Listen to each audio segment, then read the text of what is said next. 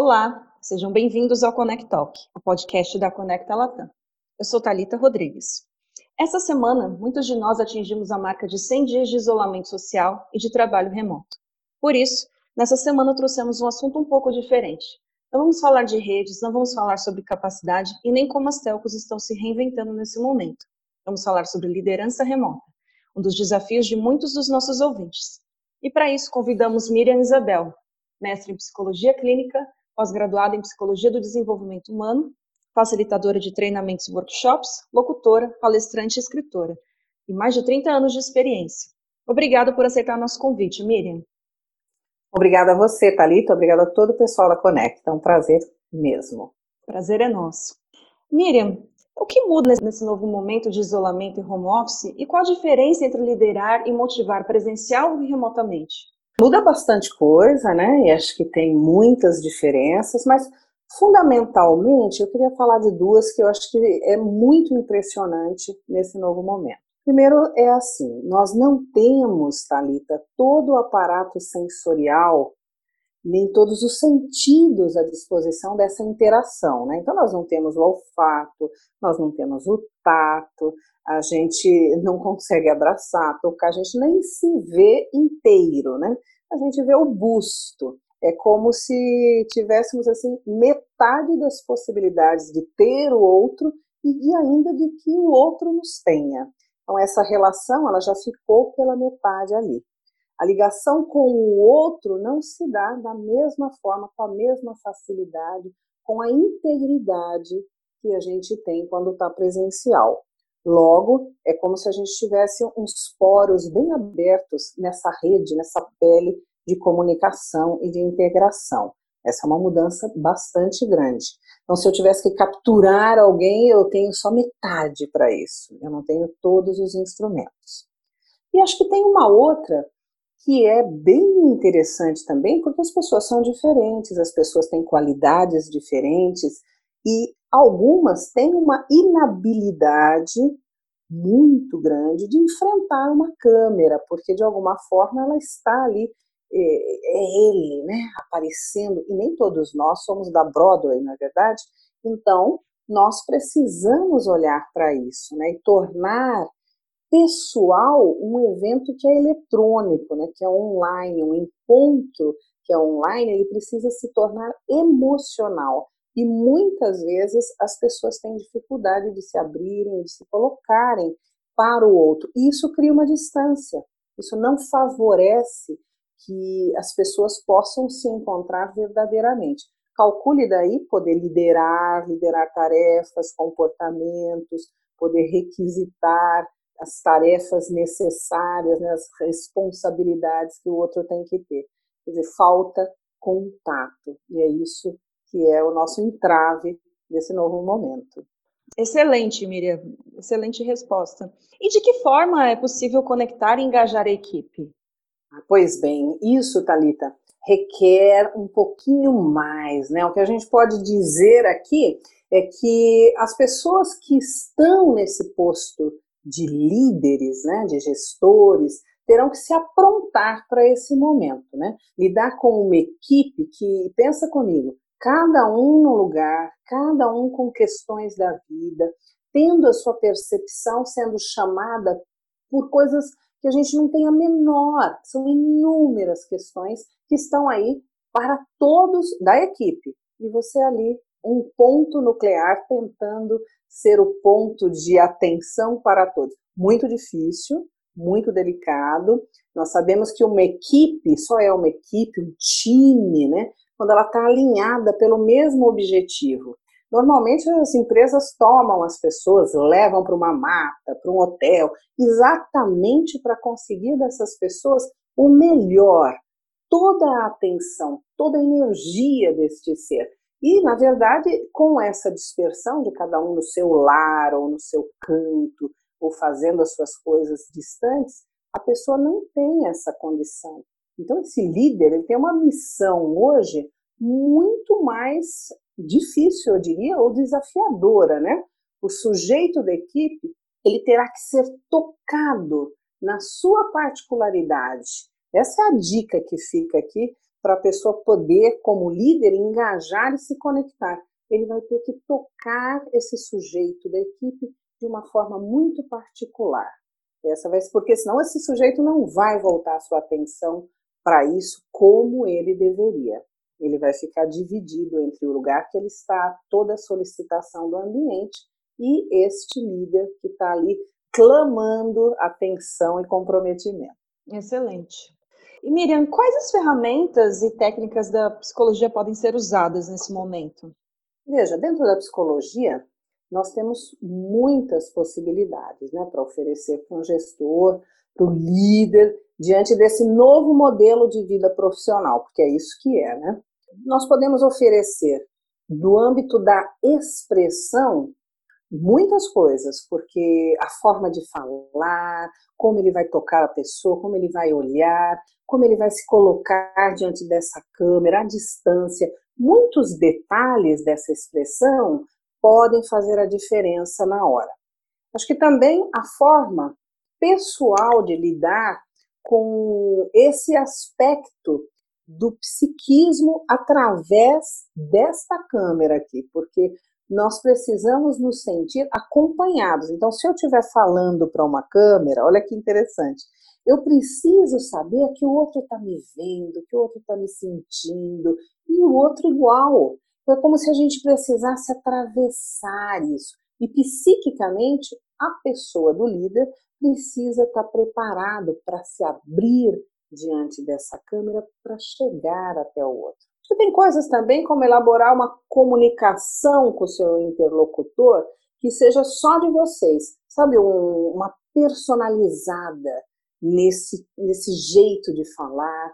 O que eu vou falar para você, Thalita, é diferente do que eu vou falar para Maria, para o José. O jeito precisa ser personalizado para que eu ganhe uma conexão ainda maior. E tem tópicos da ciência da motivação, né? que também devem ser usados, que podem ser usados como forma de cativar, de tornar o outro mais conectado, bem, enfim, para que o outro possa atingir aquilo que você quer, né? Para que ele possa chegar e executar as tarefas como você espera e de uma forma animada, feliz. É, isso daqui precisa de muita preparação. As pessoas precisam. É como se ela tivesse um braço mesmo que fosse atravessar e chegar lá do outro lado e tocar o outro e trazê-lo junto, vestindo a camisa, né? Isso aqui tem várias, vários detalhes que a gente pode ajudar dentro da ciência da motivação. Incrível, excelente. E Miriam, como que você acha que vai ser o pós-Covid? Bom, é uma resposta delicada, né? Acho que ninguém tem.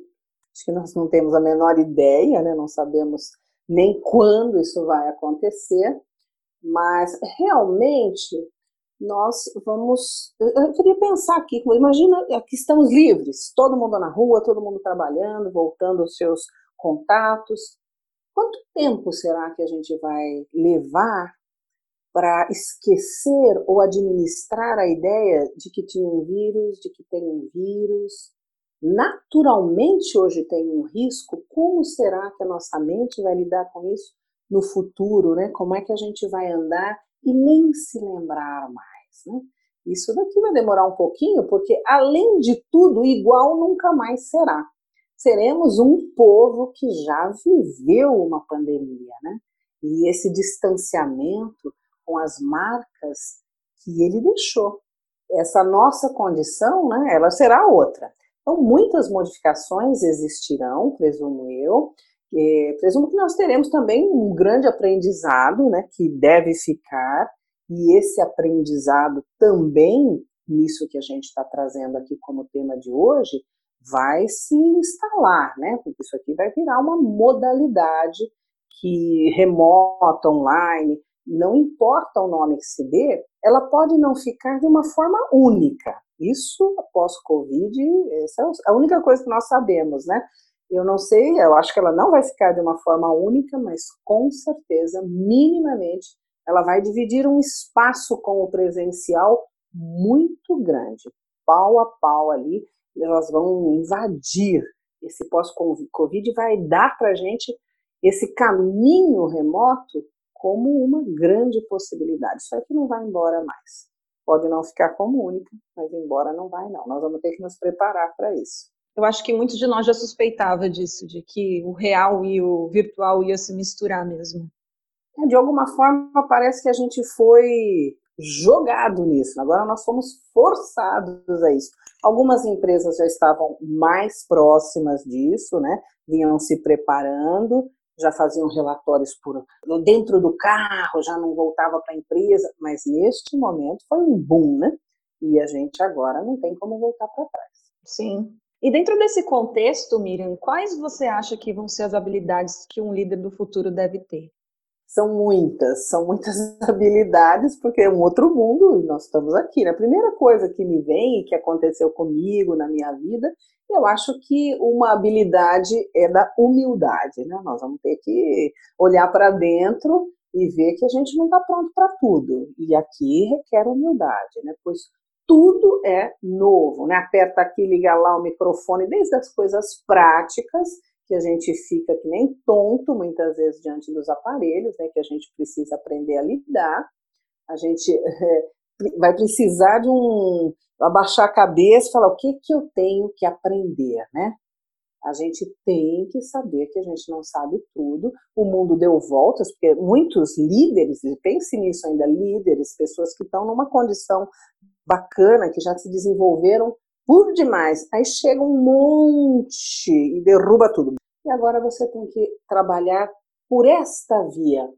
Puxa vida, aqui mexe tudo. A gente precisa olhar para dentro e falar: eu preciso aprender isso.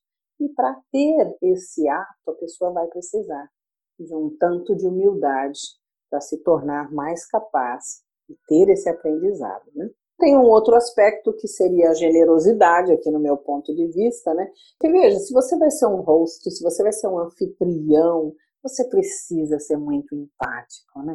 Isso não pode ser só um trabalho, você tem que gostar disso, você tem que abrir o seu coração, e isso daqui envolve uma generosidade, porque isto aqui atravessa os aparelhos e a distância. Você fazer a coisa com vontade, com amor, com empatia mesmo, se dando, vendo como é que o outro está, onde o outro está, o que você pode fazer para trazer o outro para você.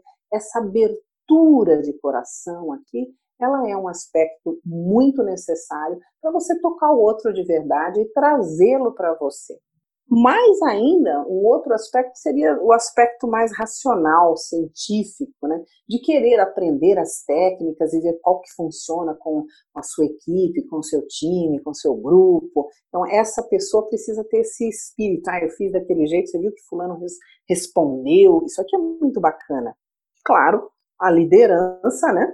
Porque no âmbito da distância, gerar motivação vai ter que ser uma arte, né? A pessoa vai ter que aprender os níveis de motivação e para isso ela tem que gostar de ser líder, né? Ela vai ter que motivar a pessoa desde a pessoa participar de uma reunião, trazer resultados, até a pessoa realmente agir de uma forma autônoma, né? Tornar a pessoa automotivada. E acho que para a gente finalizar, vale falar de uma inteligência que esse líder vai precisar, mas acho que de uma inteligência aplicada, Talita, porque inteligentes muitos somos. A questão é como eu posso tornar isso real, como eu posso tirar resultado. Então, aplicar essa inteligência para poder trazer o outro, para poder tocar o outro, para se especializar, estar pronto para esse momento mesmo. Acho que isso é inteligente. Certo. Miriam, Incrível. Acho que eu e todo mundo que está escutando se sentiu abraçado e inspirado pelas suas palavras, de verdade. Muito, muito obrigada. Imagina, o prazer é meu. Muito bom estar com a Conecta e com você, Thalita. Ótimo. E muito obrigada a você por nos escutar e até o próximo episódio.